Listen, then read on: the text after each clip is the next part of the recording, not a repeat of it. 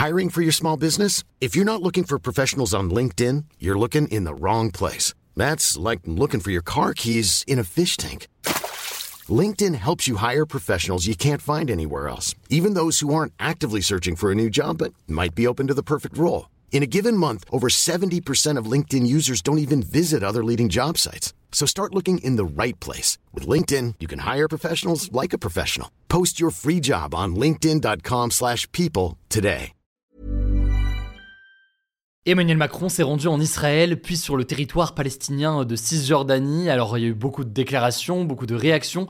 Il y a eu une question centrale avec cette visite. Quelle est aujourd'hui la position du président français et la position du coup de la France sur ce sujet? On va analyser cela aujourd'hui, on va voir aussi ce qui fait débat. Salut c'est Hugo, j'espère que vous allez bien. C'est le sujet à la une des actualités du jour. Bon déjà première information, c'est pas le premier chef d'État à se rendre en Israël. Depuis l'attaque du Hamas le 7 octobre, plusieurs dirigeants politiques se sont rendus en Israël. C'est le cas du président américain Joe Biden, du chancelier allemand Olaf Scholz, du premier ministre britannique Rishi Sunak ou encore de la présidente du conseil italien Giorgia Meloni et du chef du gouvernement néerlandais Mark Rutte. Et ce mardi, c'est donc le président français Emmanuel Macron qui s'est rendu à Tel Aviv où il a d'abord rencontré les familles des victimes françaises des attaques du 7 octobre. En effet, il faut savoir que 30 Français ont été tués par le Hamas depuis le 7 octobre et 9 sont toujours portés disparus ou alors retenu euh, en otage. Cette attaque du 7 octobre, c'est tout simplement euh, l'attaque terroriste la plus meurtrière pour des Français depuis euh, l'attentat de Nice en 2016. Plus globalement, plus de 1400 personnes, dont de nombreux civils, sont mortes côté israélien depuis cette attaque, la majorité lors de cette première attaque du 7 octobre, et 5700 personnes sont mortes côté palestinien selon les chiffres du Hamas, avec là aussi de très nombreux civils, y compris de nombreux enfants, selon les derniers éléments des ONG et de l'ONU sur place. Alors pourquoi le président français euh, s'est rendu en Israël puis en Palestine? Le premier objectif affiché par le président de la République, c'est la libération de tous les otages, je cite, sans aucune distinction. Il faut savoir que depuis euh, l'attaque du Hamas, il y a quatre otages qui ont été euh, libérés, deux otages américaines ce vendredi, deux jours après la visite de Joe Biden en Israël, et puis deux otages israéliennes ce mardi, dont les maris sont par contre toujours retenus en otage. En tout, c'est plus de 220 otages israéliens et étrangers qui ont été euh, recensés par Israël et qui seraient donc actuellement euh, détenus par le Hamas à Gaza. Le deuxième objectif euh, d'Emmanuel Macron, qui est lié d'ailleurs à ce premier, c'est d'exprimer le soutien et je cite la solidarité de la France avec Israël. Le président français a notamment rencontré le premier ministre israélien Benjamin Netanyahou ainsi que le président israélien Isaac Herzog. Il a rappelé, selon lui, je cite, le droit légitime d'Israël de se défendre face au Hamas. Le Hamas dont l'un des objectifs est notamment eh bien, la fin d'un État israélien pour le remplacer par un État euh, palestinien. Emmanuel Macron a cependant euh, rappelé, je cite, que la lutte doit être sans merci mais pas sans règles. Une phrase qui fait évidemment écho à la situation à Gaza qu'on a beaucoup évoqué euh, ces derniers jours, une situation catastrophique selon l'ONU. On a parlé du bilan humain déjà, mais au-delà de ça, il y a un état de siège imposé par Israël sur la bande de Gaza qui est illégal au regard du droit international et qui prive Gaza en eau, en électricité ou encore en gaz. Les bombardements aussi sont de plus en plus intenses sur le territoire. Bref, la situation est jugée catastrophique aujourd'hui pour les habitants. Alors on va parler euh, notamment dans un instant de ce qui est de la question de la colonisation israélienne en Cisjordanie, mais le troisième objectif affiché euh, par le président français concernant euh, le Hamas, c'est de lutter contre les groupes terroristes et d'éviter l'ouverture de nouveaux fronts dans la région. On peut penser notamment au front entre Israël et le Liban. C'était à la une des actualités du jour qu'on a posté hier. Il y a une phrase, une proposition qui a beaucoup fait euh, réagir. Le président français a notamment proposé, je cite, une coalition régionale et internationale pour lutter contre les groupes terroristes qui nous menacent tous. Il a notamment proposé que euh, la coalition d'États contre le groupe État islamique puisse aussi lutter contre le Hamas. Une proposition qui a fait euh, vivement réagir, notamment parce que certains estiment que cela reviendrait, si c'est le cas, à engager la France dans la guerre actuelle. Le quatrième objectif affiché de sa visite, c'est d'appeler à une pause humanitaire, une pause pour acheminer davantage d'aide humanitaire dans Gaza, alors qu'Israël a imposé un état de siège donc à Gaza. Emmanuel Macron a d'ailleurs appelé ce mardi à rétablir l'électricité dans les hôpitaux sans qu'elle puisse être utilisée par le Hamas pour faire la guerre. Cinquième et avant-dernier objectif important, Emmanuel Macron a déclaré vouloir reprendre un processus de paix et notamment la création d'un État palestinien tout en garantissant la sécurité d'Israël. Alors c'est la fameuse solution à deux États dont on a parlé euh, là aussi euh, il y a quelques jours. Cette solution à États, elle est portée euh, depuis longtemps. C'est l'idée que eh bien, pour parvenir à la paix, il faut eh bien, un État israélien, mais aussi la reconnaissance d'un État palestinien on revient là-dessus euh, juste après. Enfin, sixième élément qu'on peut euh, noter et qui rejoint le cinquième, Emmanuel Macron est favorable et a demandé l'arrêt de la colonisation israélienne en Cisjordanie. Donc la colonisation israélienne, c'est le fait que des Israéliens s'installent et colonisent ce territoire palestinien de Cisjordanie. Une colonisation qui est une violation du droit international selon euh, l'ONU. Emmanuel Macron a d'ailleurs rencontré cet après-midi eh le chef de l'autorité palestinienne Mahmoud Abbas à Ramallah en Cisjordanie. C'est le premier dirigeant occidental à se rendre ainsi en Cisjordanie pour rencontrer donc le chef de l'autorité euh, palestinienne, qui est l'autre organisation euh, importante pro-palestinienne avec euh, le Hamas, mais qui a des modes d'action différents. L'une des différences majeures entre le Hamas et l'autorité palestinienne, et donc notamment le Fatah, qui est l'organisation principale de l'autorité palestinienne, c'est le fait que cette autorité palestinienne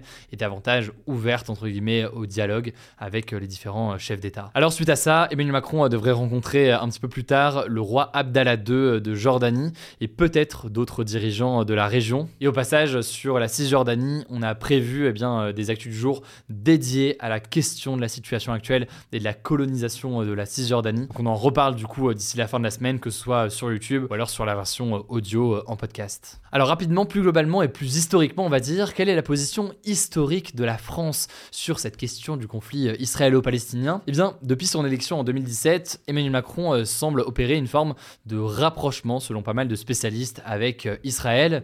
Et on peut citer notamment euh, plus récemment en 2022 Jean Castex, alors euh, Premier ministre, qui avait affirmé que, je cite, Jérusalem est la capitale éternelle du peuple juif. Une phrase qui avait fait beaucoup réagir alors que la France prône eh bien, généralement le partage de la ville sainte entre Israéliens et Palestiniens. Et d'ailleurs aujourd'hui l'ambassade de France en Israël, elle n'est pas située à Jérusalem, mais elle est bien située à Tel Aviv. Alors historiquement, la France a reconnu l'État d'Israël presque un an après euh, sa déclaration d'indépendance en 1948. À partir de là, eh bien, les différents présidents de la République, de Charles de Gaulle à Emmanuel Macron, ont globalement maintenu cette position d'une solution à deux États. C'est une position euh, historique donc de la France qui souhaite la création et la reconnaissance d'un État palestinien en plus d'un État israélien. Et cependant, il faut noter que la France ne reconnaît toujours pas officiellement aujourd'hui euh, la Palestine, et ce alors que 138 pays dans le monde reconnaissent aujourd'hui l'État palestinien.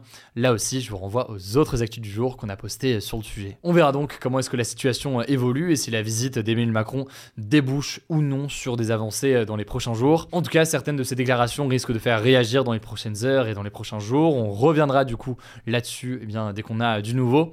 Je vous laisse avec Léa pour les actualités en bref et je reviens juste après. Merci Hugo et salut tout le monde. On commence avec cette actu. En France, le contrôle technique des deux et trois roues va officiellement entrer en vigueur à partir d'avril 2024. Le contrôle technique, ça existe déjà pour les voitures, c'est un examen du véhicule obligatoire qui a lieu tous les deux ans et qui permet d'identifier des défaillances susceptibles de porter atteinte à la sécurité des usagers, mais aussi à l'environnement. Cette mesure, elle est réclamée par la législation européenne depuis 2014, mais elle n'était pas appliquée en France, notamment à cause de l'opposition des représentants des deux roues. Ils avancent en effet que seulement 0,3% des accidents de deux roues sont dus à une défaillance mécanique et donc que ce contrôle technique obligatoire est inutile et va coûter très cher. Deuxième actu, l'Ukraine risque de faire face à un immense déficit démographique à la fin de la guerre, selon un long article du média ukrainien The Kiev Independent. Selon le média, l'invasion de l'Ukraine par la Russie a aggravé une crise qui existait déjà avant. L'Ukraine comptait 41 millions d'habitants en 2021, alors qu'actuellement elle n'en compte que 35 millions. Ce chiffre pourrait même passer à 29 millions d'habitants d'ici à 2050. Alors la raison de cette baisse de la population, c'est l'exode de millions d'Ukrainiens dans d'autres pays pour fuir la guerre. Bref, selon The Kiev Independent, si l'Ukraine n'arrive pas à faire revenir suffisamment de personnes, je cite, l'avenir s'annonce sombre pour son économie et sa population. Troisième actu, deux cargos sont entrés en collision en mer du Nord au large de l'Allemagne ce mardi vers 5h du matin, faisant un mort et quatre disparus. Selon le quotidien allemand Hamburger Morgan Post, il y avait le navire À destination de l'Espagne avec 22 personnes à son bord et le navire Verity qui partait d'Allemagne pour se rendre au Royaume-Uni. Le Verity aurait coulé. Plusieurs navires de sauvetage et un hélicoptère sont actuellement à la recherche des naufragés. On ne connaît pas pour l'instant les causes de cette collision. Quatrième actu, l'Antarctique fond de manière irréversible selon une étude bientôt publiée dans la revue Nature Climate Change. Concrètement, même avec le meilleur des scénarios, donc en limitant le réchauffement de la planète à 1,5 degré, c'est ce que prévoit l'accord de Paris, eh bien le processus de fonte des glaces de l'Antarctique est enclenché de manière définitive et on ne pourra pas revenir en arrière. Résultat, les conséquences de cette fonte de glace vont se voir sur les littoraux avec une élévation du niveau de la mer potentiellement de 2 mètres dans les prochains siècles ou le prochain millénaire. Selon les auteurs de l'étude, il faut donc d'ores et déjà anticiper la situation et s'adapter. L'un des exemples cités, c'est le déménagement de la capitale de l'Indonésie, Jakarta, à cause des inondations répétées. Actu, dans une tribune publiée dans le journal Le Monde, un collectif appelle à ne pas utiliser X, anciennement Twitter, pendant 24 heures le 27 octobre prochain pour dénoncer ces dérives. Ce collectif a été lancé par Tristan Mendes France, Julien Pain et Rudy Reichstadt, des spécialistes de la lutte contre la désinformation et des sphères complotistes. Alors pourquoi le 27 octobre? Eh bien parce que ça marquera le premier anniversaire de la prise de contrôle de Twitter par le milliardaire Elon Musk. Les signataires de la tribune regrettent notamment qu'Elon Musk, je cite, se distingue par son soutien appuyé à des théories du complot discréditées et dangereuses et qu'il y ait de moins en moins de modération. Bon, euh, reste à voir si cette grève prendra et aura un réel impact, surtout qu'elle ne concerne pour l'instant que les utilisateurs français. Je vous mets des liens en description. Enfin, dernière actu, les mémoires tant attendues de la chanteuse américaine Britney Spears sortent aujourd'hui en France. Dans ce livre intitulé La femme en moi, Britney Spears raconte sa vie d'enfant et d'adolescente sous les projecteurs, sa vie personnelle et amoureuse, mais aussi sa bataille judiciaire qui a mené à la levée de sa tutelle il y a deux ans. En tout cas, c'est un livre ultra attendu. C'est la première fois que Britney Spears prend la parole depuis sa mise sous tutelle en 2007 et il a été tiré à 100 000 exemplaires en France selon Le Monde. Voilà, c'est la fin de ce résumé de l'actualité du jour. Évidemment, pensez à vous abonner pour ne pas rater le suivant, quelle que soit d'ailleurs l'application que vous utilisez euh, pour m'écouter. Rendez-vous aussi sur YouTube ou encore sur Instagram pour d'autres contenus d'actualité exclusifs. Vous le savez, le nom des comptes, c'est Hugo Décrypte. Écoutez, je crois que j'ai tout dit. Prenez soin de vous et on se dit à très vite. Mom deserves the best, and there's no better place to shop for Mother's Day than Whole Foods Market. They're your destination for unbeatable savings, from premium gifts to show-stopping flowers and irresistible desserts. Start by saving 33% with Prime on all body care and candles. Then get a 15-stem bunch of tulips for just $9.99 each with Prime. Round out Mom's menu with festive rosé, irresistible berry chantilly cake, and more special treats. Come celebrate Mother's Day at Whole Foods Market.